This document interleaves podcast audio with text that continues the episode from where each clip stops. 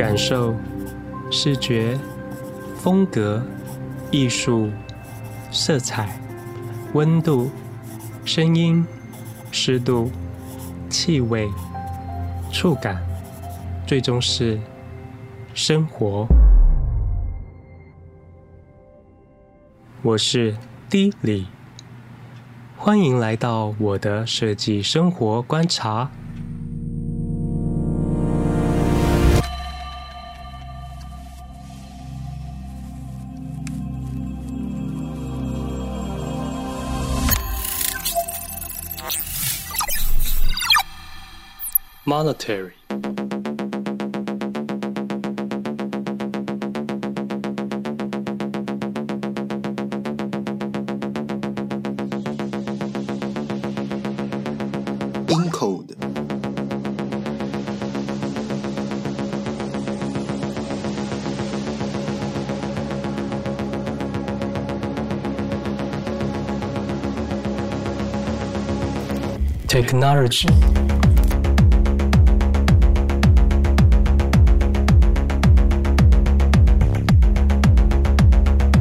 Augmented reality,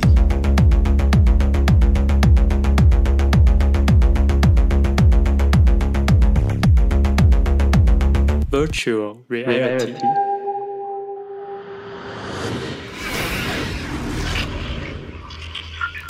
economy,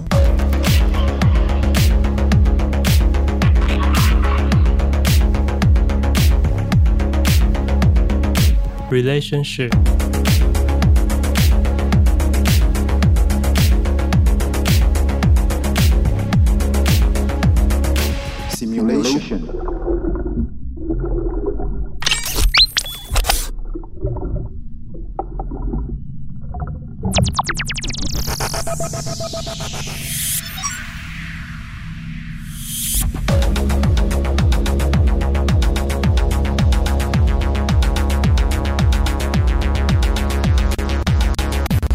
Encrypt。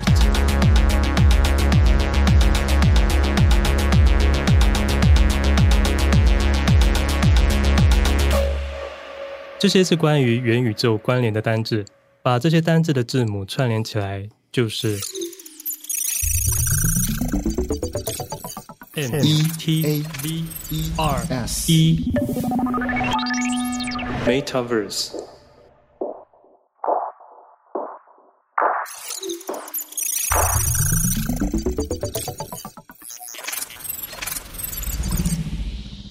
嗨，我是 D 李。近期最热门的议题莫过于元宇宙，但是要打开网络搜寻，大部分都会发现不是投资理财或者是什么商机等等的文章。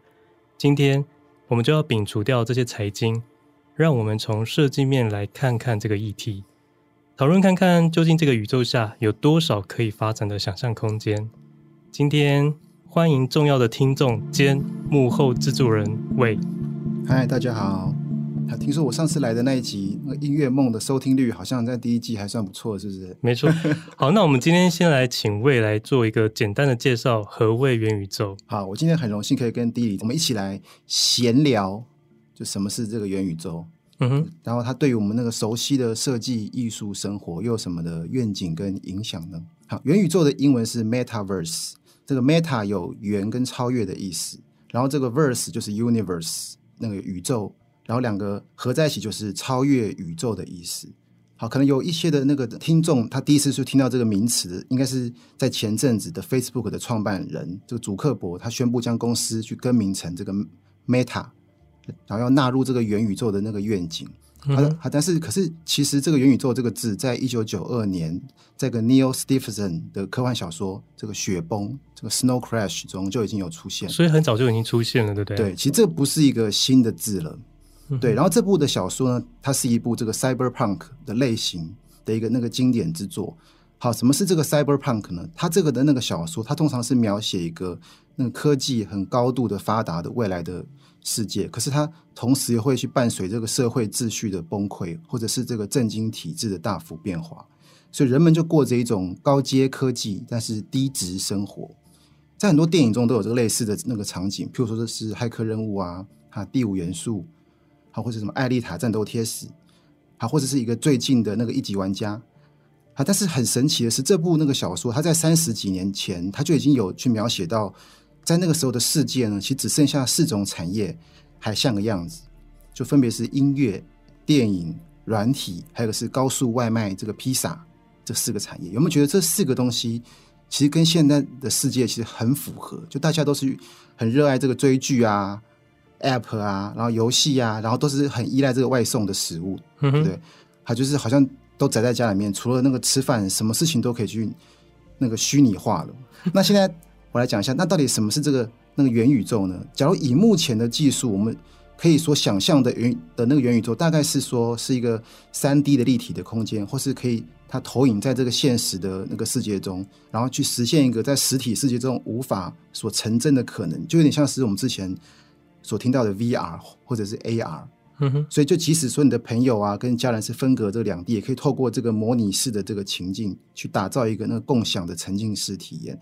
然后它的范围就可以有就包含说像是什么社群啊，像娱乐游戏呀，它甚至是健身啊、工作、教育，其它都可以。这好像就听起来好像有点悬。假如说讲白话一点的是，你就可以把它去想象成这个那个它元宇宙，其实就像是一个梦境。我们有的时候去做梦，会有一种。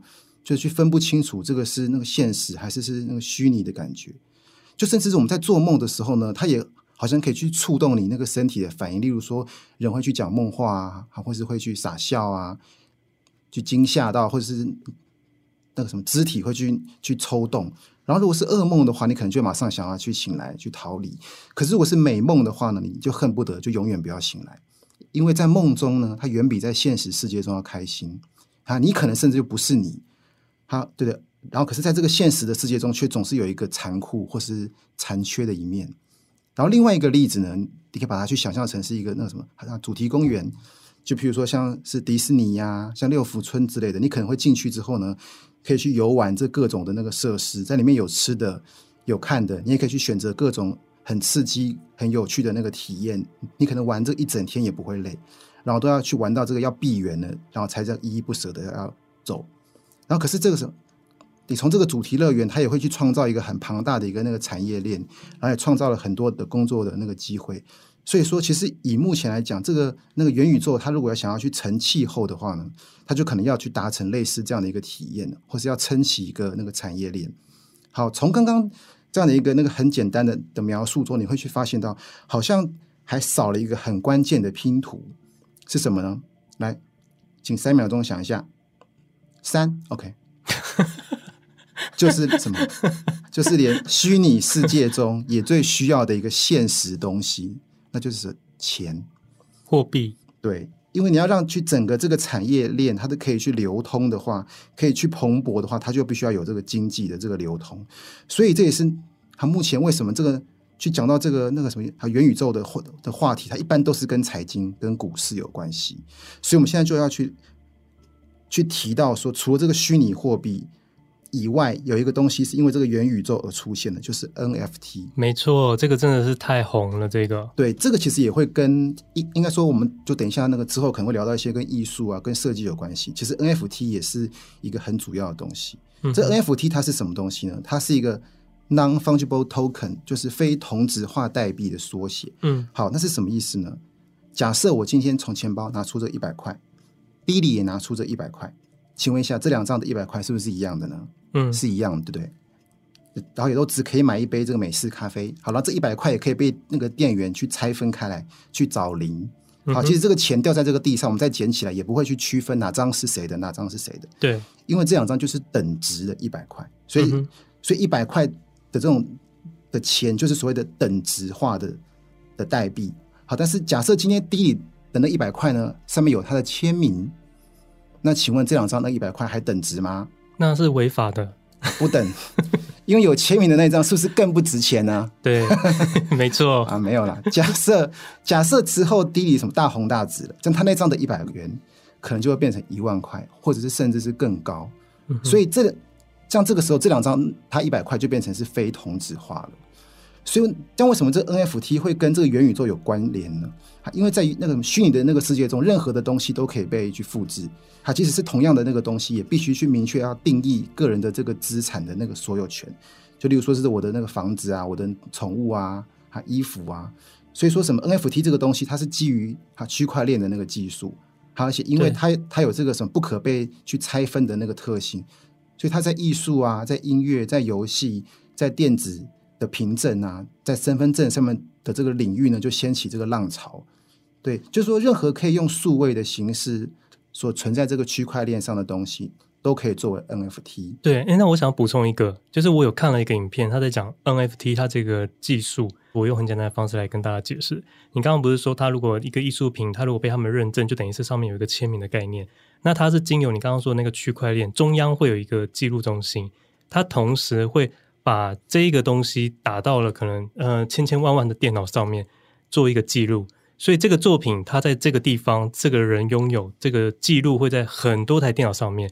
所以，如果你今天用了另外一张，把这张照片 copy 下来了，变成另外一个数位的商品，它不会被认证。因为你如果要篡改它的记录，你必须要把这千千万万台的电脑上面全部都大篡改，那这个难度非常的高，所以它才会有一个无法被取代的辨识性。除此之外，如果假如你今天画了一个房屋设计的草图，然后申请了 NFT 之后，如果之后别人觉得你这个草图不错，要拿去再修改或改变成更好的作品。这个中间你都可以，因为你的草图申请了专利之后，可以受到抽成，它会有这样的保障。那延续下去就会一直被再制造、再制造，每一个中间都可以再获利。当然，它也可以延续到像是保险或者是医疗等等非艺术品的认证。好，那我们就可以去提到说，它这 NFT 他有没有一些很有名的例子呢？他最有名的那个例子就是。在二零零六年的时候，Twitter 的创办人呢，他发行的全世界第一则推文，他上面是写的什么？刚设定好我的 Twitter，好，然后他之前就把这一则那个推文，他就以这个 NFT 的那个形式就拿出来卖，然后最后他是以这个以太币两千九百万，应该说它相当于这个两千九百万美元成交，这个大概就是合台币大概八千多万元，所以它就一则这个推文。的这个 NFT，对，对，然后另外一个更有名的例子就是那什么前阵子就是因为那什么新冠肺炎的关系，所以导致在那什么实体的那个艺术品的那个交易上就去受限，所以就让这个 NFT 这样快速的起来。所以美国的数位那艺术家 Beeple 呢，他连续十三年半，他每天都画一张这个作品，然后最后把它集结成一幅什么 Every Days the First Five Thousand Days，就是我的五千天这一幅画。一个虚拟的哦，他就以六千九百万美元在佳士达拍卖出了，这也是他们第一次贩售虚拟的作品。对，对，所以说我们就是目前可以比较所熟知的 NFT 的应用，大概都是在这个上面。哎，那你要跟大家说一下，我们有上网查一下，其实以太币这个币别是可以折换成新台币，它是有一个之前我们不是，比如说我们要查台币跟美金，我们就会上网去查它等于多少。没想到以太币也是可以这样转换。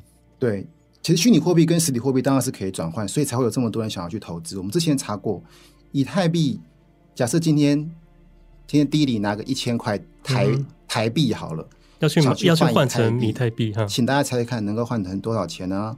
一百块。你 还要假装？你完全太小看，你太小看这个虚拟的世界了。嗯，只能换到零点零一元以太币而已，超夸张！一千元台币只能兑零点零一的以太币，所以它是全世界目前最大的币别，感觉可能是了，很可怕。对，可是你不是也有说它的跌幅？对，因为像这种货币，其实它真的是涨跌真的是非常非常的快速。嗯哼，所以说其实假如没有很有这个。信心跟研究的人，其实还是不要贸然的去投入比较好。嗯、没错，对，好，这个 NFT 当然后面还有很多的应用，我们这个之后可以再去聊。对，我们现在只要就是知道说，这个元宇宙呢，它大概有八个这个主要的特色啊，分别是身份、朋友、沉浸感、低延迟、多元化、随时随地跟经济系统跟文明。好，所以因此，好，虽然说。像 VR 啊、AR，像三 D 游戏啊、AI 啊、啊区块链、云端跟虚拟货币，像五 G 网络、像社群媒体这些东西，其实他们都不算是一个新话题。但是这些东西，他们整合起来之后，就逐渐什么水到渠成。所以哪天也许真的可以去创造出一个那个元宇宙，让大家一起就遨游在这个其中。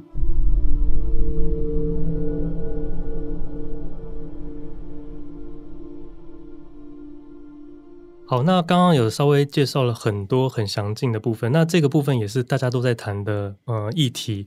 那我们现在就来借由电影来好好的想象一下关于元宇宙有可能的概念。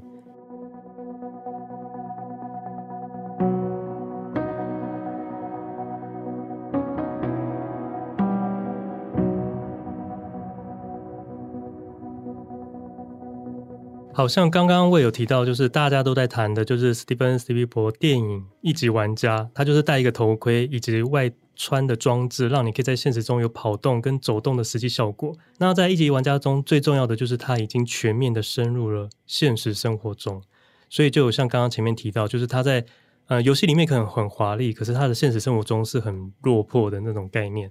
那当然还有另外一部大家很常提到，就是日本细田守导演的动画作品。夏日大作战里面的 OZ，那这一部动画作品里面，所有的人都可以在一个非拟真的世界里面生活。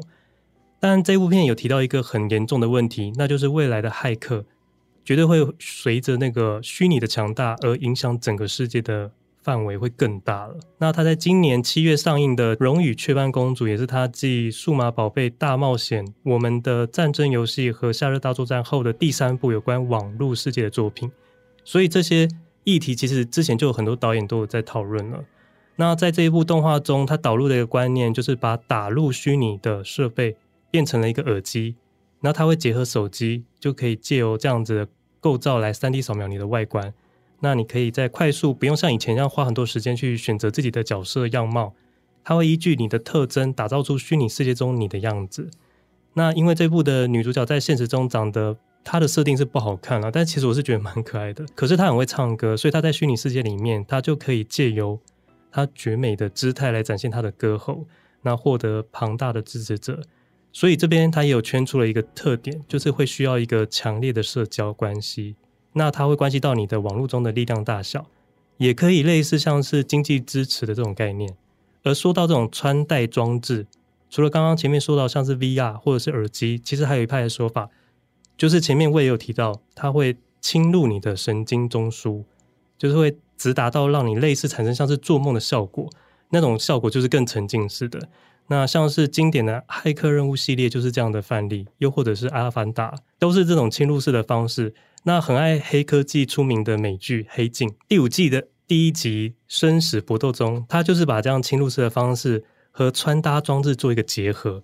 它把它变成小小类似纽扣的东西，然后吸附在你的呃，就是太阳穴的地方，就可以侵入你的神经，就好像是目前看过我觉得电影里面演绎出最完美的展示。那它可以完全的沉浸在游戏中所有的真实的效果。但是侵入性以后呢，现实中会有一个像是就是半人半尸的状态，因为他可能眼睛会发白，然后人没有办法动，因为他全部就沉浸在你的神经里面，就是在梦境中。有一部分的人提到一个有趣的观念，就是因为侵入式的神经与脑，就会让脑的运作变得很快，所以它有可能就会有时间上的差别。你是说我脑已经想到了，但是我的的身体还没动吗？不是，就是因为它你已经侵入你的脑中了，所以它的运作全部都在脑里面，所以它是在梦中，那你的脑就会因为这样子不断的使用，它会加速运行，所以就会像是那个全面启动里面，它当你侵入了你的。脑里面以后意识里面，呃，梦境里面的一小时大约等于现实中的五分钟哦，是因为这个概念，因为它已经虚实不同步了。对对对，没错。然后这样子会让人产生就是真假难辨的问题，所以这就会像是我第二季的第一集的 podcast 里面谈论到的盐田千春，他有提到他的灵感来源是来自于庄周梦蝶，而里面有说到人不可能真实的分出真实与虚幻。当你提出这两个的区别的时候，你就已经存在问题了。所以全面启动中会借由小陀螺那种旋转的方向来判断真实性，就是你现在到底是在真实还是梦中。二十年前，也就是两千年上映，我不知道你有没有看过啊？就是珍妮佛罗佩兹有主演一个入侵脑细胞，他演的大蟒蛇我有看过。OK，那部戏真的非常的。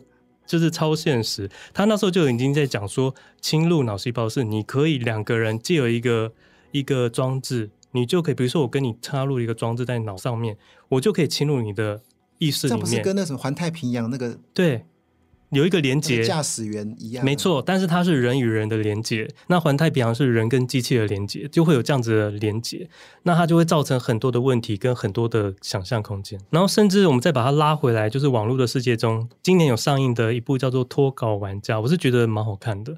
那他也有提到说，未来的虚拟世界中，如果里面的 AI 角色，因为我们里面势必要有一些 AI 来服务我们真人嘛，那 AI 角色如果不小心真的有了真实的感情，会不会是有另外一个面向的问题？因为他没有真实的肉体，这个问题就是很很多人在探讨，对不对？对，应该说这件事情，我其实就想要去补充个东西。嗯，因为其实之前在查这个元宇宙的资料当中，因为就像刚刚 D 里说的，它 AI 它在这个那个其中一定是扮演一个很强大一个。的那个角色，所以有些人就会提，他就会提到一个隐忧，就是 AI 它有可能会变成一种神，它会变有点像是在在这个元宇宙中，AI 就是神。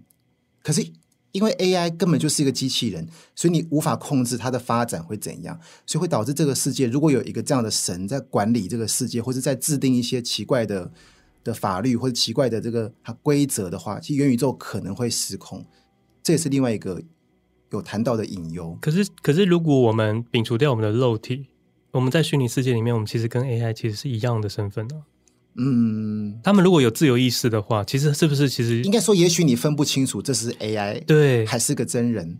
呃，那那如果说 AI 跟真人哪一个重要，其实好像没有一定哪一个比较重要，因为它确实只是差在肉体上面的差别。嗯、如果他有自己的想法的话，对，但是因为人毕竟有生命了、啊、AI 就是一个没生命的东西，它就是一串代码。然后人是一个有灵魂的人，可是我们灵魂的东西，我们进入到虚拟世界里面，我们不是也是需要一个 NFT 的代码？所以感觉这就是一个更高层次的升华。对啊，这个真的会有点错乱呢。对，就是其实我们也许在虚拟世界中，其实肉体早就不重要，你只要有一个一个代码，就反正一个虚拟的角色来取代你。对。它可能会盖过你的现实生活中，对不对？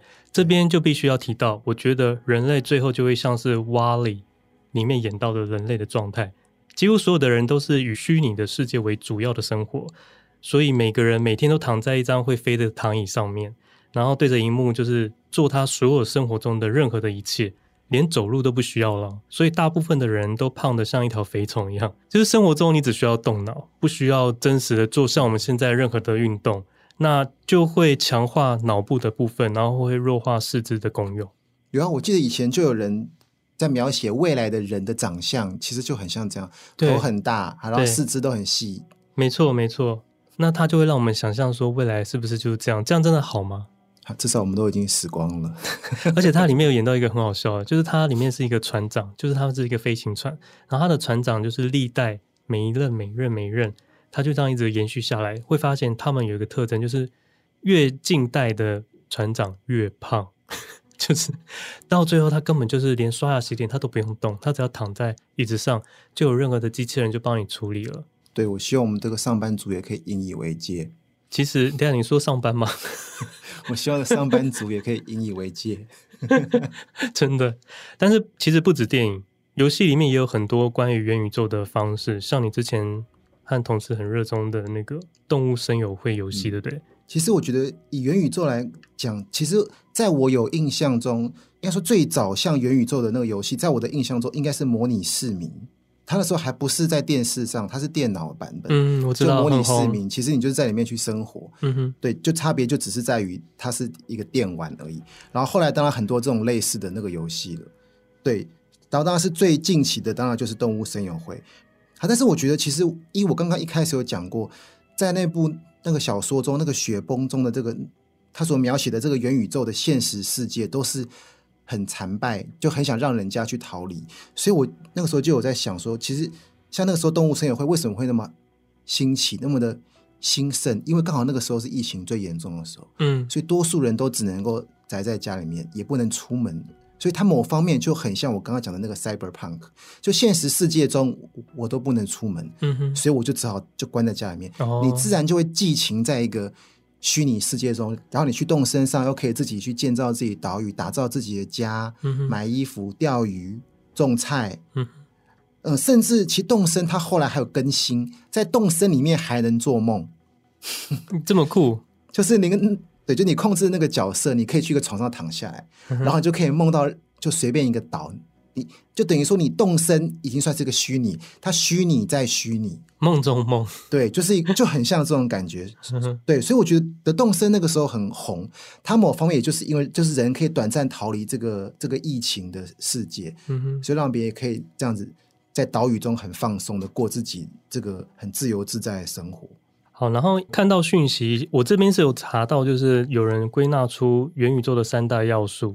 第一个是线上角色的化身，就我们前面都有提到；再来就是一定要有互动的社交成分；再来就是虚拟世界要与现实社会接轨的经济系统，就刚刚都有提到。其实这个议题已经讨论很久，那这一次会不会再炒热起来？当然就是因为那个祖克伯哦，对，因为就是他说要把那个 Facebook 改成是那个元宇宙。对，带起的这一波话题。对，当然了，大家都会说是因为他们已经看到了 Facebook 之后是会准备四维的危机，嗯，所以他才要做一个加注在元宇宙的议题里面。嗯，但是他的确是有提出一些不同的思维的产品，像是他就做了那个 Facebook 的 VR 虚拟会议室 Horizon Workroom。目前的视讯会议就是每个人一个小格子这样子的方式在做视讯，那非常的不自然的讨论。要分享文件的时候也只能一次分享一个视窗。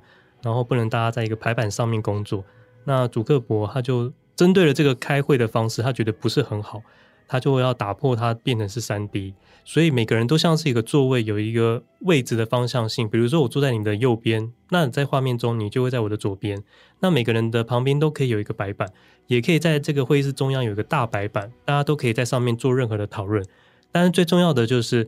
他强调，里面的角色是可以眼睛对眼睛，就是我们的眼神可以互相关注。我可以看到你的嘴巴在对着你讲话的时候，就是有一个跟跟上的那个运动的方式，所以会让你觉得很真实。所以你就不能够摸鱼了。对，但是问题是，它呃有一个麻烦，是因为如果你的嘴型跟你的话讲话的速度对不上频率的时候，你就会有一个现实的落差，会让你反而产生一种。更大的一种很假的感觉，对。然后他现在还有一个问题是，他如果要往前面的白板去写东西，他是没有下半身，真的是蛮奇妙。可能设设计下半身还是很麻烦，还没有做到。但他的确是有做了一个不一样的东西来做来做这一块。因为为什么呢？因为就是你一天当中上班的时间是最多的，所以你要抢攻就是元宇宙这一块，一定要跟工作结合。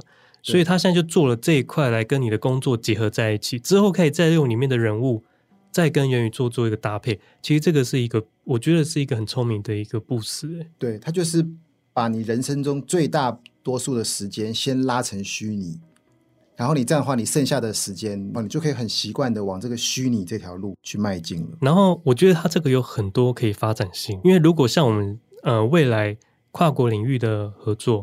就是我们的公司不再属于台湾，我们可能是在美国的某一家公司，或者是印度的某一家公司。那我们借由这样的软体，我们不用亲自到那边，那里面也会针对你们的语言做互相的翻译。嗯。那是不是就可以解决掉很多跨国的问题？对，但是我觉得的以这个智能翻译这一块，真的还有很大的路要讲。但它应该会是一个很好的一个前景吧？对，因为你上次打红贵宾。它就翻译成 Red VIP，对，是 Google 吗？估差。但是也有人提出说，祖克伯他现在提出的元宇宙概念其实可以理解，但是并没有跳脱互联网，嗯，所以也有人说他没有跳出这样的架构，就称这一个东西叫做终极的互联网。他始终还是在这个架构下去组织这个世界。对，其实我觉得就是有点像是。三 D 的互联网，嗯哼哼，没错，应该说你可以把它想象成就是 Facebook，但是整个视觉化了，整个就是三 D 化。对对，但是就算是这样子也很可怕，你知道吗？因为我有看到一个人，他是三 D 的建模师，他有出来说，其实你光要一个人的三 D 建模，你要拟真，其实已经。要很大的运算法了。嗯。那你如果你要让一个人在路上走，他经过的不同街景，每个街景甚至全世界的街景都帮你打造出来，再加上里面有全世界的人类，那个三 D 的那个运算的那个那个机制要多大多大？可能要一个岛吧？我觉得可能还搞不好还不够用。对。那如果今天他不小心宕机了，或者是他有什么上面的问题，那很可怕哎。应该说一个全数位的东西，我觉得它它如果运行的好，当然是好。但是如果它一旦出现一个小问题的时候，其实你后来就会发现，其实是不是还是真实世界比较好呢？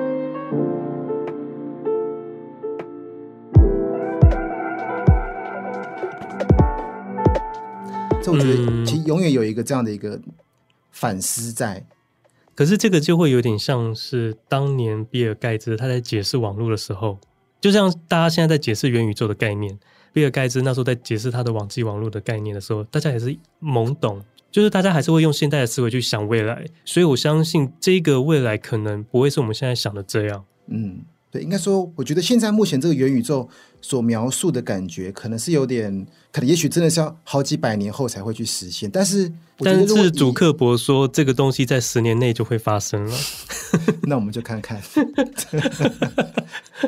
因为我觉得目前这种感觉，就是它听起来当然是很美好，像一级玩家那样子，那种真的是太美好、太美好的世界。但是，我觉得以产业的这种变化而言，看起来，我觉得它应该就是一个渐。很渐进式的，可能就是譬如说，可能会先从一个简单的，譬如说，就可能是工作上面先开始转型，然后可能再慢慢慢慢再开始去拓展到别的食啊、住啊，就是这些东西，娱乐啊，这才会开始慢慢的转型。可是你真的觉得一级玩家他们里面的生活很好吗？其实那就是我一那一开始所讲的，对啊，他就是那个 cyberpunk，对，应该说大家那么想去的原因，就是因为现实世界太烂了。所以是不是应该是说，你要么就是你虚拟世界过得很好，要么你就是现实生活中你很有钱，你只能选一个来经营。嗯，应该是这样吧？有人可以达到两边都啊，当然应该也是也是会有啦。只是说，我觉得一般人应该还是只能，因为你的时间就是这样，一生的时间就是这么长，你一定要虚拟世界一定要经营，你才有钱呐。那你现实生活中如果你不经营，你可能会过得很惨。我对，应该是我想到一件事情，就是你刚刚这样讲，嗯、我就想到说。在一级玩家中，好，虽然很多的人他都是自己一个人，他在那个世界中去去活动，但是就会有一种现实世界上的大公司，嗯，他可能也养员工，对，但是员工开始变成是虚拟世界，所以你以后上班就是我来这边上班，但是你上是什么班？是你去当虚拟人，嗯，他就是每个人就是变成一个虚拟角色进到这个虚拟世界，对，可是就会变成说，他可能应该说还是会容易被大的企业。所操控，然后可能就变成他又丧失了可能原本的的初衷还是什么的的感觉。嗯，就是会跟现在的上班模式的思维应该是完全不一样。嗯，可能对，但是嗯，你还是会在上班，好难哦。这个这个真的未来很难想象哎，就像是我们那时候也没有想过说有一天手机真的变成了我们生命中很重要的一个科技产品。嗯，每个人都在用手机处理每天生活中的任何事情。它其实就是一个很好的一个元宇宙，只是它是二 D 版的嘛。对，那未来每个人都带一个装置，然后就会沉浸在某一个地方，那是什么样的画面呢？真的很难想象。因为，因为我们那天就有在讨论，其实不一定要用 VR 沉浸吧，就是他可能用别的方式。因为 VR，我如果如果大家有用过，像我自己有用过那个 Sony 的 PS4 的 VR，嗯，应该是第一代的吧。就是非常的容易产生 VR 晕眩。如果你用到五分钟到十分钟的时候，它的晕眩的原因是因为你人在游戏中走动，但是你的现实生活中你的身体是坐着的，就会产生它的判判断上有一些落差，嗯、然后久了就会有一种晕眩，那非常的不舒服。对，那他要怎么解决这些问题？目前也都还没有任何的配套措施。嗯，所以很多都还是对想象的阶段而已。嗯。然后刚刚有说到，就是那个会议，它不是可以再跟人或者是 AI，不管他是对对方跟你的接触的人是是真人还是 AI，你们都可以用眼神的互动，也可以有肢体上的，就是就是一些，比如说你不要说人好了，你可能对一些呃那个展览品，你可以实际去摸它，像我们现在现实生活中就不行吧？对。这个也是另外一个有趣的地方，你可以去博物馆，把那个博物馆里面的东西拿起来，真的拿起来看，因为它不会摔坏。然后你再把它放回去，这就是会造成未来很多不一样的想象空间。哎，我觉得这好像是，对，我觉得这好像是一个虚拟的世界的另外一种好处。对，应该说，就算这一幅画好了，《蒙娜丽莎》，嗯，它有这 NFT 的认证了，嗯，它可能就是这个罗浮宫的 NFT。对，但是每个人去看的时候，可能你现在看就要隔着那个红龙，在、嗯、两公尺在那边看那个小小的一幅画，但是搞不好在虚拟世界。就每个人都可以靠得很近，很近很近，放大镜看，手摸一下，感受那个油彩，对，搞不好也可以，因为反正也不会坏掉，说不定他画中的他还会动，哇，他用的眼神这样瞄你一眼，这样，对，这个未来都是有可能的啊，对，其实只要有虚拟的世界，我觉得其实可能性就可以很多，而且好像偷不走哎。如果他有偷不走，对啊，目前认知上好像是偷不走。一去查就会知道，他这幅画的的所有权不是你。但是真的会这样吗？骇客有那么弱吗？如果骇客那么弱，搞不好那个时候对，搞不好时候那个真的有就这么厉害的骇客，可以改区块链上的资料。对啊，对，其实搞不好也是有可能。那真的世界会大乱呢。我们现在光一个电影正版跟盗版，大家都有在 care 吗？没有啊，有的人还是线上版一直看啊。那未来这个虚拟的照片，你都可以抠下来，你再跟我说这个是真的，那个是假的，Who care？这个的价值观，对这个议题，我觉得好像还蛮有趣的。嗯，它其实又应该说，虚拟世界是一个东西，但是它还是考验到人性。嗯，没错。那说到这个人性，刚刚他的那个祖克伯的那个会议的方式，他可以跟人在虚拟中互相对眼。这一块你有没有想到？其实它可以发展另外一个人类的需求，就是情情色情色产业。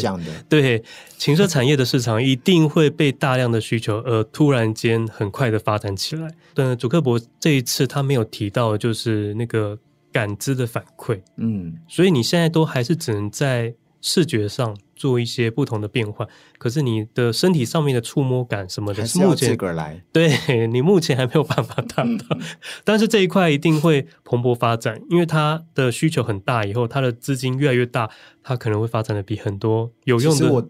对，其实我非常相信这一点，对啊，因为我记得应该有人去调查过，网络流量最高的网站，嗯，其实就是色情网站，没错。所以其实这一块它真的是一个商机。如果这种虚拟世界跟真实世界可以融合的如此的美妙的时候，应该这个市场真的是很可怕。没错，那它如果跟真实要做结合，其实它不应该是 VR，应该是 AR。可是因为现在大家都在推 VR，那 VR 之前我刚刚说的，它除了有之前使用上的 VR 晕眩外，我那时候用的网格也非常的粗糙，嗯、所以。你可以在你的虚拟世界中看到很多的网格，就会会让你有时候会跳出那个那个那个环境。但是现在好像 Sony 他们推出，还有甚至很多家推出都有到四 K 的画质，所以未来可能会更沉浸在那个里面。可是它就算是沉浸，它也是在一个空间里面，它没有办法跟你的现实做结合。所以要达到跟现实做结合，必须要靠着 AR 技术。但是我们去查，就是 AR 其实比 VR 还要难。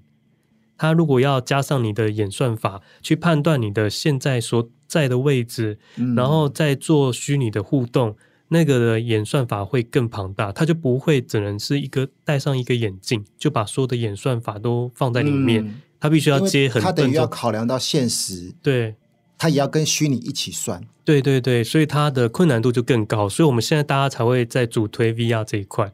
可是 VR 就是要带一个很笨重的一个装置，让你整个沉浸在里面。嗯，所以元宇宙应该就是真正要达到是 VR 加 AR 加网络，然后生活工作都在元宇宙里面，这才是真正他们想要达到的一个目标吧。然后元宇宙还有另外一个最大的劲敌，那就是各国的政府。因为你有想过吗？如果元宇宙它自己独大了，虽然说那个他是希望这个像是一个。就是大家一起来努力，每个人都可以投入。可是问题是，有的公司他就不愿意开放他的扣码，或者是开放他的一些他的资料，他想要自己做一个绿洲，他就不会像是他就是希望独霸这个市场，然后每个人都做一个，所以等于是说你的元宇宙有好几个，那到时候这个问题是不是很麻烦？对。应该说，如果到时候可能各家各家都做自己的东西的话，就很麻烦了。再变成我今天只能进 A 的元宇宙，他但是可能我朋友在 B 元宇宙，你就变成两边就不能去那个互通。对啊，你你现在光说 VR 的装置好了，它就已经有各种的线路，还有各种的一些环境。你一个影片要看 VR 还是什么，你要要限制哪一家看，你都有任何的限制。你光这个硬体设备都还没有把它解决，现在在建构虚拟的世界，其实还真的蛮多东西需要解决的。对，那假如今天好，今天就是那个 Meta 这间公司，它未来假如真的不小心让它独大了，它就是主要绿洲的那个创办创办公司，你觉得政府会放过他吗？因为他的独大是全世界，等于是说虚拟世界里面，你已经跨越了美国，跨跨越了中国，跨越了任何国家。你那个财经效果很惊人，政府绝对不会放过你的。对，应该说这样听起来就变成 Meta，它不是一个国家，它就是一个世界。对，它就是一个地球。对，应该是超越这个地球了。而且你有可能你的赚的钱还比你国家政府还多，一定会，一定是，甚至多到你可能可以把别的国家买下。嗯，所以这个问题很严重。他们可能从虚拟再吃回这个现实啊。就对他就是，其实他还会加上很多政治，就刚刚说那些因素，所以他们现在光要搞一个金融的统合，就已经被各国的金融的单位盯得满头包了。嗯，我们刚刚有些的角度都是属于比较负面一点的，就是觉得说啊，可能会有很多的阻挠什么的。嗯哼。但是如果其实如果真的以正面一点的角度来想哈，它就有点像是一个地球村。对。就是如果它真的成型了，嗯，上面就是一个。很完美、很很和平的地球村，然后大家可以在里面可以做一些事情，可以做的很快乐，然后上班啊，就都可以在上面做。可是这个真的就是要再回到我之前说，就是它也会考验到人性，或者考验到就是各国的利益的角度。没错，而且你在里面的生活一举一动，全部都是会被记录的。对，所以你逃也逃不了。然后他们现在也有人说，他们未来元宇宙除了你在虚拟世界中以外，它会读取你的意识。所以你未来有任何在虚拟世界中有不好的想法，你可能都会被被抓啊，或者什么的，就是有任何的方式可以警告你。邪念我都不能。没错，你走在路上看到，哎，那个好像不错，然后然后马上哔哔哔哔 就。就被逮，你根本就还没做，你的意识里已经有这个想法，他就认定你犯罪了。好像之前也有电影有演过，嗯、对对，这个对对对，汤姆克鲁斯演的，然后就会造成很多这种问题，因为你就没有自己的隐私。如果骇客真的侵入到你的生活了，你生活的上班的每一天，甚至你的住家、你的密码，或者是你的任何的财产，全部一泻而空。都是有可能的，对不对？对，我是不是又把它拉回了负面？我不是要代表正面的吗？怎么今天变成你是正面，我是负面？所以以后会不会有一派人，就是他死都不走数位？有，就像现在很多人都不打针一样，就是不管世界怎么变，他还是要用他自己的方式啊。那个谁，就是那谁，威尔史密斯有部电影，有没有？他就是演一个，这个社会已经非常非常的高科技化了，可是他就还是过着。很正常的生活，还在听那个传统的那个录音机，嗯，就是他骑摩托车，就他就还是会，就等于说他很抗拒这种很很未来的世界。我觉得一定有的啦，全民公敌哦，全民公敌，嗯，那一定是有的，因为好像现在就有这样子，因为日本不是之前有一些节目，他们就是有些家庭不让小孩上学，会把他搬到山上。就是自给自足的生活，就是要与世隔绝。嗯，所以光现在这样的阶段就已经有很多人开始在排斥了，更何况是未来。对，而且如果你要把这个装置用到全世界，你要想想看，那些印度、非洲或者是有一些比较偏远的地方，他们可能没有那么有钱的那些生活，他们光生活就已经很困苦了，怎么可能还给你带这个装置？嗯，所以你要统合这个世界，所有的人都加入，嗯。除非它真的要变得非常非常的便宜跟容易，要不然一般人很难真的就这样子全部都加入在这个世界里面。对，其实光元宇宙现在已经开始有了，其实就已经很多厂商已经开始先抢进到元宇宙的世界，先开始去去圈地，然后那个圈地是圈的要干嘛？他就是拿去打广告。所以你以后如果进入了那个元宇宙之后，你就发现，哎，这个巷口怎么有一个哎 Nike？哎那边。哎，什么东西？艾迪达其实都已经在那个宇宙里面了。对，其实其实这些厂商他早就都开始慢慢慢慢去卡位。也有啊，那个不是有查到那个，呃，有一个艺人哦，我叫黄明志，不是黄明志的这个新闻很红，但是另外一个也很红，是林俊杰，他已经在那个元宇宙里面先花了好像市值三百多万、哦、一个家，对不对？对。但但是就有新闻马上就写说，就要小心泡沫化。哎、欸，他们的东西真的很贵，可是不要看 NFT 它的卖出的售价都这么高，其实那时候没有看新闻是百分之九十九点九在里面的艺术品都是一文不值。对，应该说新闻报的总是比较美好的那一面。没错，所以唐凤就有说，确保共享实现不是噩梦，人人都有参与权，但是未来一定会更好吗？没错，今天弟弟比较负面。然后还有一个发生有趣的地方是，呃，虚拟世界中可能很多事情都可以完成，但唯独一样是无法被取代的，那就是吃。对，就是我一开始提到的那个高速外卖送披萨。对，没错，这一块一定会，就是现实中一定会有它自己的发展，它无法再虚拟化。但是我有看到有一个人，他有讲说，嗯、呃，未来还是会有虚拟餐厅。可是虚拟餐厅它里面的重点就不会是在制作食物这一块，嗯，它可能是在帮你做处理，它可以让你在一个，它可以打造一个很美绝美的一个那个那个环境，让你在里面用餐。嗯，可是你真正用餐，你还是要跳出对你的现实生活中，但是它可以借由那个环境跟服务，然后还有你点的餐，然后帮你外送到你家。对，就是好，就譬如说我上线，然后点了一家。好高级餐厅，好五星级的，嗯哼，他就然后马上帮你送到你家了。然后呢，你你可能在你的元宇宙中，你的四周就是那家餐厅的环境，好，然后也不会去遇到像现在这种啊，去可能要去排队，然后人挤人一大堆，对，就是整个环境就是那个那个餐厅的最美的，可能第一排，它一零一窗边景色，对，然后餐厅的那个食物也帮你送来了。然后你在里面穿的非常的华丽，然后你去现实中领餐，抱歉，你是内衣内裤、鲨鱼夹、拖鞋，然后嘴没刷，就是这样子啊。现实生活中就是跟虚拟中会有一个 一百，是一个米其林的一星料理，对，他就是送到你家，嘎在那边吃，对。然后，但是我眼中的世界是一个超美好的窗边美景，对。然后你看你自己在虚拟中，你穿的就是很 bling bling 很华丽，这这是什么样的？这是头脑有点问题？但是现在还是很多都还是在游戏上吧，对不对？现在这个世界还是很多建构在游戏中，好像还没有很多，应该是说没有看到有什么实质的设计的商品。对，就是除了那些 NFT 的应用跟贩卖之外，有了。我之前有查到，他们好像说著名美术馆有开始。去打造这种虚拟美术馆，但是我觉得这种东西应该也算是一个很出奇的应用，就虚拟美术馆，然后大家都都可以进去去参观。这我觉得应该也算是一个很基础的，就是一个很基础的开始。所有的人都想说，哦，我就是先把它换成虚拟。对，但是我觉得他要真正要去开始去蓬勃那起来的话，还是要可以做到每个人都可以参与。对，就是像那个什么唐凤说的，就人人都可以参与。应该说，只要以艺术、以设计这一块来讲，就是每个人都可以去创造自己的东西，然后也可以在这个元宇宙中很自在的互相的发表啊，这样子去贩卖啊。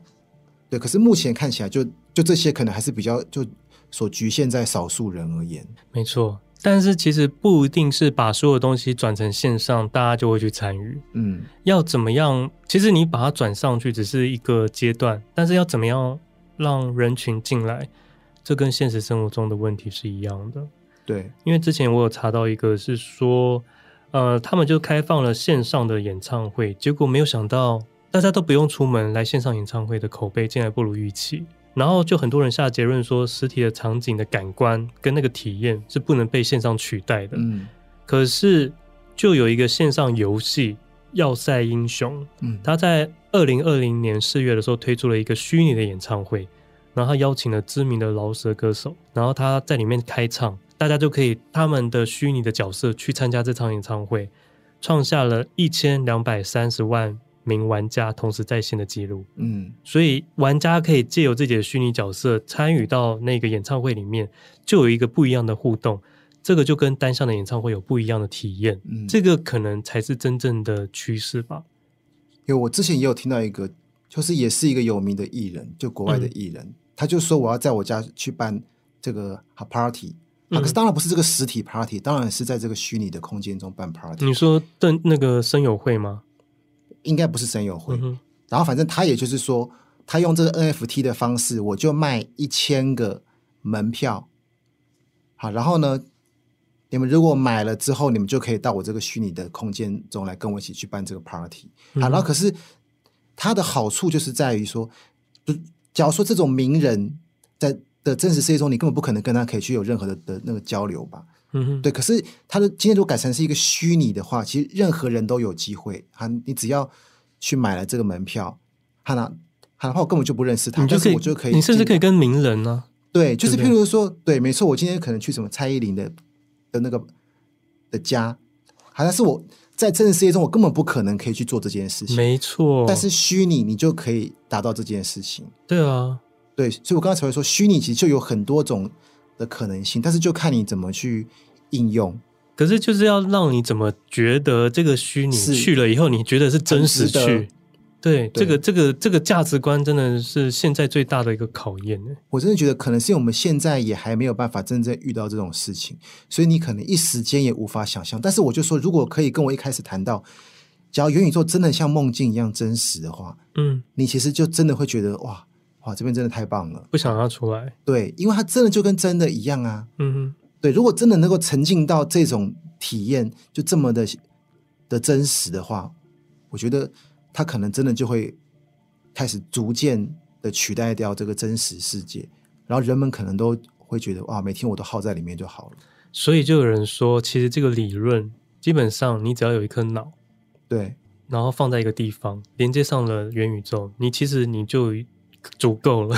是 你根本不需要现实生活中的一切。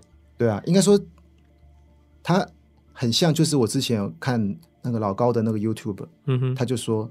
有没有可能，我们现在所存在的设计的世界，其实也就是一个元宇宙？可能现在我在跟你在访谈，嗯哼，但是其实我们其实就是在元宇宙中在访谈。我们是被外星人操作的，但是它逼真到我们就是分不清楚。啊！但是如果我们可以往外退一层，退到外星人那一层，就发现其实这就是两个脑泡在那个福马林里面，然后两个脑在那边。好，但是我们自己以为我们就活在这边，我们在录音室，我们刚才从楼下走上来，还买瓶水。对，这个这个很奇妙哎。对，好，然后我们的脑，然后我们的元宇宙还在在幻想着，我们还想要再发明另外一个那个元宇宙。嗯，就是元宇宙中的元宇宙，就像我刚刚说那个动森，对，已经是梦了，它还能在一个梦。做梦，对，这真的很有趣，很玄妙的一个理论呐、啊。对啊，我们现在还在那边，就是我们现在这个阶段还在想说，我们要打造一个三 D 的世界。事实上，我们自己就已经是一个元宇宙。对，我们可能在更高等或是更外界的的世界上看起来，应该说我们早就是已经一个被操控的东西。可是我是还蛮期待，就是我刚刚说像黑镜那一种，它是侵入你的。神经系统，嗯，虽然说那个感觉有点可怕，因为它如果用不好，你真的会出不来，或者是你有很多心理上的创伤，是你会无法辨别它到底是真的是假的。可是那个体感，那才是真正的到了另外一个人生，你不用再带任何的，就是，你就是就是像做梦一样，你就在梦境中。我们我们。离离开的那天会遇到这个时代吗？哇，希望我们可以那遇到这个时代之后，哎，可是我想到一件事情，如果是这样子的话，嗯，那人还有离开的这件事情吗？嗯，好像没有哎、欸，因为我记得像现在有些人啊，就是他可能过世了，嗯，但他的 Facebook 还在哦，好恐怖，就是可能他的亲人还帮他把 Facebook。我记得 Facebook 是不是有一个功能，它可以保留这个人的档案？对，所以其实某方面在虚拟世界，这个人其实还活着耶。嗯，然后假设还有人可以帮他某，就是每天在 po 一则文，嗯哼，或是可能我就真的很想念他，然后每天就是这样代替他 po 一篇文章。嗯哼，对啊，所以今天会觉得，哎，你就搞不清楚到底是他还是他的朋友帮他？对，到底，所以以后如果可以。更像元宇宙更真实的话，假设一个人他真的走了，实体世界中他走了，那也许在虚拟世界中他也许不会走，他由别人来继续下去。对，或者是说，因为他的意识档案都会存，对他平常的意识跟他的行为已经记录起来了，对，所以也许可以再继续回放，哦、或是可能 AI 在帮他继续在演算，他还能够再模拟这个人继续活下去，所以你每天还是可以看到这个人，而且他可能讲的话啊。他的行为啊，都都都跟他以前都一样，因为 AI 帮他可能都记录好了，这个很可怕。对，所以我觉得搞不好，可能以后这这个世界，其实大家啊，就算就肉体真的走了，但是可能精神都还活在这个虚拟世界中，还有一个那个分身在那边。我跟你讲，《黑镜》他就有演到其中一集，当然这是题外话，他就是说了你这个概念，他把一个你过世很爱的人，他借由他网络搜寻，把所有他过去讲过的话、跟他的声音、跟他的样貌，然后他所有的照片全部收集起来之后，用他的四 D 列印，包含他的毛细孔，所有的那个器官，什么都帮你列印好了，真正的一个人回来给你。哎，可是那个回来。那个人是真人，吗？他会动，他是真人。然后他的讲话方式就是你以往熟悉的那个人的所有的模式，但是他不是那个人，可是他所有的该有的都有。那这个时候你跟他相处起来，你明明知道这个是他过去的一切，但他不是他，这样是算爱情吗？嗯、天哪，我们今天这一集真的是怎么搞？是宗教学？是神学，对，神学，这个真的是，如果是牵扯到意识，因为它是真实跟现实，所以我相信未来除了虚拟以外，我们现实生活中也会有科技化的演进嘛，所以应该是两边在同时运行。只是因为我们现在现实生活中的科技化是一直在运行中，那我们的虚拟世界是现在才准备要来做一个大整合，所以可能是因为有这个阶段，对，可能是一个过渡期。一个磨合期，就大家都还无法真正的想象，还就好比我们可能就二十年前，你跟他说以后的的世界全部都靠网络，全部都靠一个啊手机就可以全部做完，可能以前的人也根本就不能想象啊，骗人，就一个小盒子拿在手上，对对，但是你看现在，我们其实已经很自然，根本就很习惯了，没错。所以也许搞不好等元宇宙真的很普遍了之后，其实我们也会觉得，哎，根本就是很正常啊，没错。但我跟你讲说，中国总是。速度特别的快，他们现在已经有很多公司已经在招聘元宇宙相关的职务了，就是像元宇宙的规划师、企划师以及三 D 建模师。三 D 真的好像又夯起来了哈，嗯、其实它一直都有，可是以前没有好好学，未来可能要好好每个学设计的都要去学一下。五十岁的时候再学三 D 所以未来的三 D 设计师、那个游戏设计师还有互动。设计师会成为一个关键的设计出口。嗯，就连 Adobe 公司就在今年表示三 D 领域将会成为下一个创意的风口，所以他会推出四款全新的三 D 软件。他就说会从这些三 D 的效果来展示，让它可以方便使用，让一般人都可以使用的三 D 软体。好了，这好像是还蛮需要的。然后这些软体会非常符合适用于元宇宙的场景的建造。所以未来想象力是个关键，软体它会越来越简单，嗯、而是你的想象力会越来越重要。对，没错。那在未来的世界，眼见为凭，有图有真相，这个传统应该就不会存在了。可能真的在虚拟世界中，可能真的一切都可以造假了。应该，他就连最基本的这个人的长相，他都不是这样这样子了。对，最红的就是前阵子的那个 Deepfake。嗯，把每个人的脸，所以我们刚刚就在说，我们是不是每个人不只是艺术品，我们每个人都要有 NFT 的认证。对，但是如果我有想过，如果我们如果好，我现在进入了一个 A 角色，然后我经由它 NFT 的认证之后，它是不是要数以百万的电脑，可能都会有同时记录我的移动，或是就是一些更变？那我随时去买了咖啡，我在元呃元宇宙里面，我去做了上班，做了其他事情，它要一直不断的，所有的电脑都要一直在记录记录记录，可怕。对啊，这样子怎么可能？嗯，所以它应该不适用于活体吧？不适用于角色，它应该是适用于呃，就是物件。好，但是其实就像您说的那种。因为那个身份的认证，它真的还是很重要。否则你以后在虚拟世界中，你要去对啊去做一些哎买房子，总得证明是你吧？对啊，对啊，而不是另外一个人就就变成你的脸，然后就说我就是第一里，然后我就可以来买房子。所以我觉得他还是要有那个 NFT 的认证，对，就是每个人的身份证可能真的还是独一无二的。嗯，对。但是至于要不要记录到你每天可能出门去干嘛啊，然后去哪边了，然后去做了什么事情，去买了什么东西。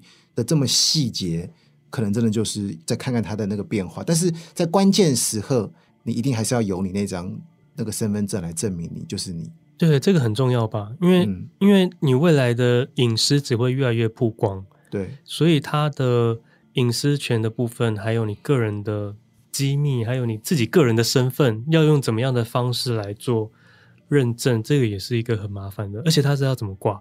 你是要挂哦，你台湾的就是台湾的这个人物，那你是美国，你就是美国，还是他有另外一个身份的组织呢？你是一个这个宇宙一号，对对对对，是不是重新打破你的一个族群的思维？应该搞不好连这个世界的地图，它的地址全部都可以改变掉，就是元宇宙一号亚洲区什么什么几号几弄。对啊，对，就是已经没有国家，而且你也没有肤色了。对啊，我可能是粉红色的脸，嗯嗯、你爱对爱干嘛 就干嘛，你要绿色就绿色。对，我可能也不是脸，我可能是一只鱼。嗯，就是我可以用任何的形式，在未来的生活过我想要过的样貌。对，这其实是蛮特别的。应该说这样子的话，就才会让人更舍不得回到这个现实世界中去了。因为也许我在世界，在真实世界中，可能就啊。可能可能又矮又胖，嗯哼，好了。可是我在这个虚拟世界中，我根本就是个大帅哥。对啊，对啊。然后每个人都喜欢我，好，但是一回到这个那真实世界，哎，根本就是个没有人要的人。对，对啊。我觉得这个他其实就会有这样的落差。应该说，你越想把自己变成越背离现实世界，你就越逃不出那个虚拟世界的。怎么办？听起来好像很迷人，这样子很迷人，很迷人，好像很不想。现实生活就是这么 boring 啊！我目前迷人的是那个情色的产业那一块，非常的期待那些厂商赶快注意到元宇宙这一块，不要再再管什么工作不工作的。对，工作发展不起来的，我觉得。对，但是触感这一块，这个的确也是要做很。不一样的设计，要不然他怎么把它导入到？我记得其实从很久以前就有人在说那个那个印表机啊，嗯，有人想要去做那种味道印表机，就譬如说我今天可能在网络上看到一盘菜，嗯、就可能是那种那种餐厅的 DM，嗯、啊，但是我就只能看图啊，但是我今天可以有一个那个印表机，它就可以印出这盘菜的味道，然后就看哦，原来这牛排是这个是是这个味道，但是你看连这个技术讲了这么久，也都没有。出来过，所以假设我们还要再把它更升华，除了有味道，除了有触感、有温度，嗯，可能这真的又是一个还不知道发展到什么时候的，就才会有的一个技术。对啊，对，但是应该说元宇宙它要能够成型，我觉得这些东西都是一定要一定要一起到位的。嗯，对，你光有一个虚拟视觉，那是。跟听觉，我觉得那是绝对是不够的。所以你觉得你想象中的元宇宙会大概是什么样的感觉？我其实觉得，假如元宇宙真的很像是一级玩家那样子的世界，一个很绚烂，然后做的很破烂、很浮夸。对，因为虚拟世界是很绚烂、很浮夸的世界的话，我觉得的那种世界，我觉得它反而不会长久。很像那个拉斯维加斯，有没有？你就去拉斯维加斯，嗯、哇，就每个大楼都好高、好漂亮，然后这样子纸醉金迷的感觉。嗯哼，对。但是我觉得它还是跟现实世界中就脱离，因为我觉得，哎，可是会不会反过来说，其实你在虚拟世界中你就已经过得非常的快乐了，所以你现实生活中你过得怎样，你已经不在意了，因为你的心灵已经被满足到了。会不会有这样的可能？这个我真的觉得真的要。去看看每个人的个性是什么，嗯、因为如果，因为你看你的亲的亲人，嗯，你还是在在现实世界中啊，对，你不能说我今天我就开始去元宇宙玩了，好，然后我妈、我女儿，我我都不管了，我老婆我都不管了，就反正我就那个，好，然后我女儿也在那边，没错，在虚拟世界，我老婆也在虚拟世界，大家全部在在虚拟世界，你可能虚拟世界里面可以自己去虚拟的生了好几个家庭，对呀、啊，都有可能哦，对对对，可是。你终究抛弃不掉真实的这一块亲情啊，或是真实世界，你还是有一些的朋友吧。好，但是我觉得可能以后的未来世界，也许真的不一定。好，但是亲情，我觉得这一块永远无法被取代掉。所以我觉得未来的世界，就是人人类就会让自己在科技中灭亡，因为你的。虚拟世界越来越蓬勃，哦、会导致 AI 越来越成熟。到时候 AI 里面其实它就是每个人的意识了。对，它可能灌注了不同人的意识，它已经有自己的思想、有感情，只是他们是在自己的虚拟世界里面。而人类在虚拟世界中过得越来越满足，越来越开心，不想在现实生活中有这些负担，不想要去背负着房贷，不想要去扛一个家庭的痛苦。他可以在元宇宙里面开心的恋爱，他想要有。A 老婆、B 老婆、C 老婆，甚至一屋子的老婆，大家都同意的话，都 OK。他可以在里面玩到整个就是精尽人亡，嗯、都可以。应该不会进，但是可以买一个什么 虚拟的那个蛮牛喝。对，但是他在现实生活中。的感受就完全不一样，是非常痛苦的压力，所以导致人类会越来越不想要去结婚，或者是他就是一个个体，从头到尾他都在房间里面生活，对，或者是像我刚刚说的，像蛙里那样子，每个人就是躺在那个躺椅上面，就是有一个剧情是他摔到地面，他连走路都不太会走，因为他一辈子都在那个床上，嗯、那个飞的那个椅子上面，这这个是非常有可能的，然后人类就会越来越少，嗯，所以。科技反而会不会？我记得好像真的很负面，因为我这样想想，你应该没错吧？科技最后就会取代掉人类啊。其实我觉得我们可以想，手机这东西很棒，很方便。但是其实你看，现在手机，它如果给小孩子用，它是不是就会有？像我们刚刚讲的问题，对，小孩子如果从小就在看手机，他就会整个注意力都很不集中，然后也也欠缺就是主动去思考。因为什么都是手机，就是一直播播播播播，然后那个很快速，一直去去丢那个资讯给小孩，可小孩他根本来还来不及去吸收，然后可能父母也因为这样就不跟小孩子去互动，嗯哼，所以其实我觉得数位的东西的隐忧就是会在这里，嗯哼，他如果从小就直接给小朋友这种东西的话，我觉得其实人最原始的那个人性。跟那个创造力这些东西都会渐渐被抹杀掉，所以我们刚才讨论那个那个元宇宙这种问题，我觉得也是有可能。就那个元宇宙如果一发展起来，就大家也会有这样的问题在。对啊，对，没错。所以这真的是两面呢。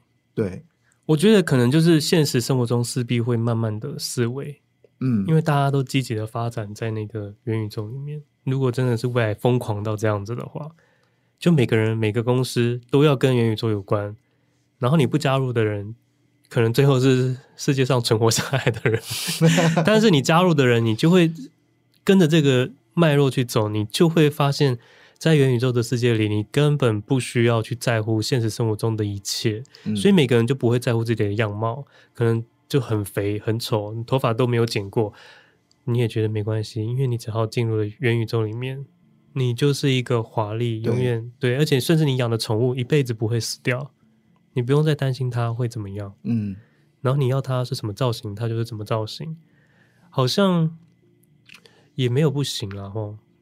这样对地球也许是好了。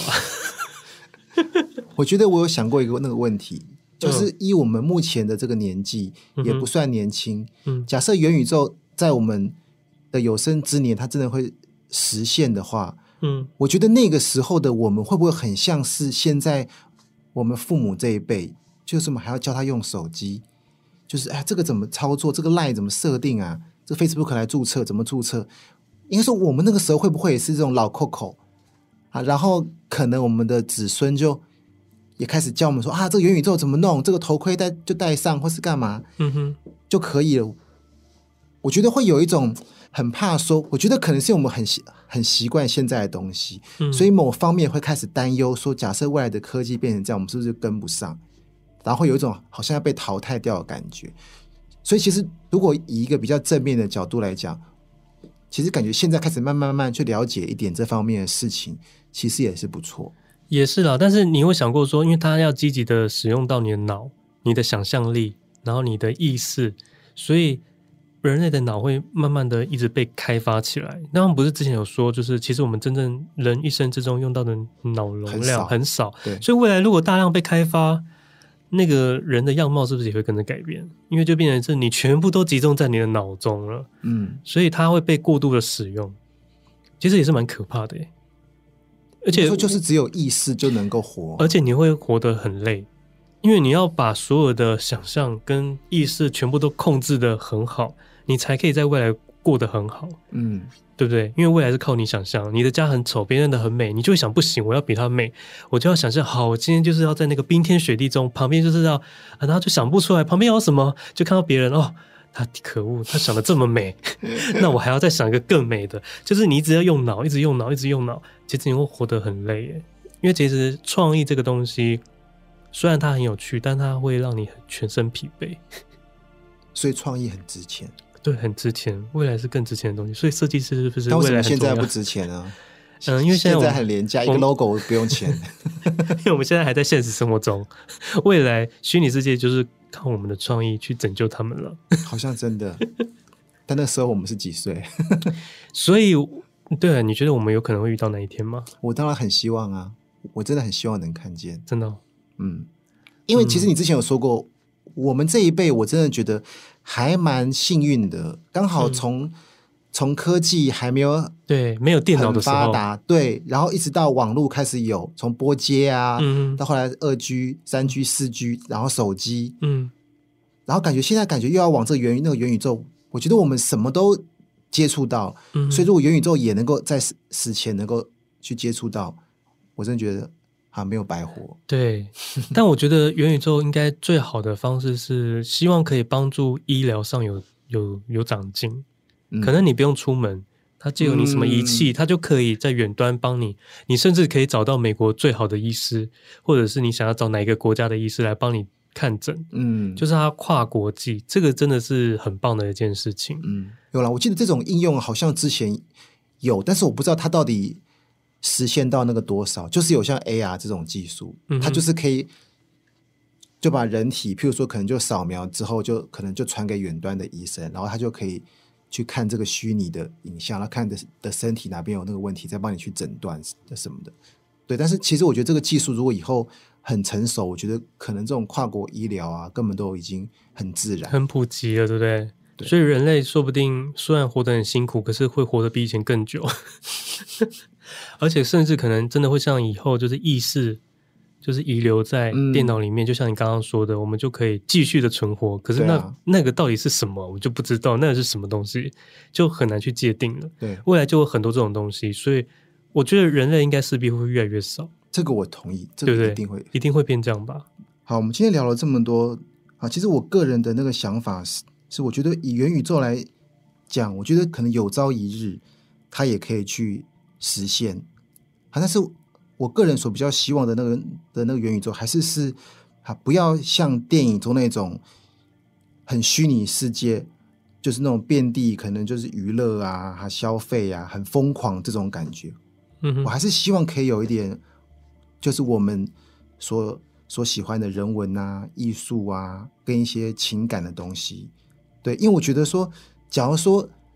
全部都是那些很虚幻的东西，我觉得人会逐渐被虚拟所取代，然后其实人类就会像我们刚刚聊到的很多，就是好像人就自己灭亡。嗯，科技越来越强大，然后强大到人无法控制之后，人反而就灭亡。嗯，没错。对，所以其实我们还是希望在元宇宙中可以看到更多更多的人性这个部分。嗯哼哼，对。好，那今天聊了很多，就是关于元宇宙的部分，是从我们两位设计师的角度来想这件事情，希望可以帮助大家有一个不一样的见解。然后对于未来，真的就是既期待又非常的害怕受伤害。那今天谢谢魏的参与，好，谢谢大家。那我们都是下午五点空中再见喽。Ooh, ooh, ooh, girl, so big, well, you know I'm about to cap that.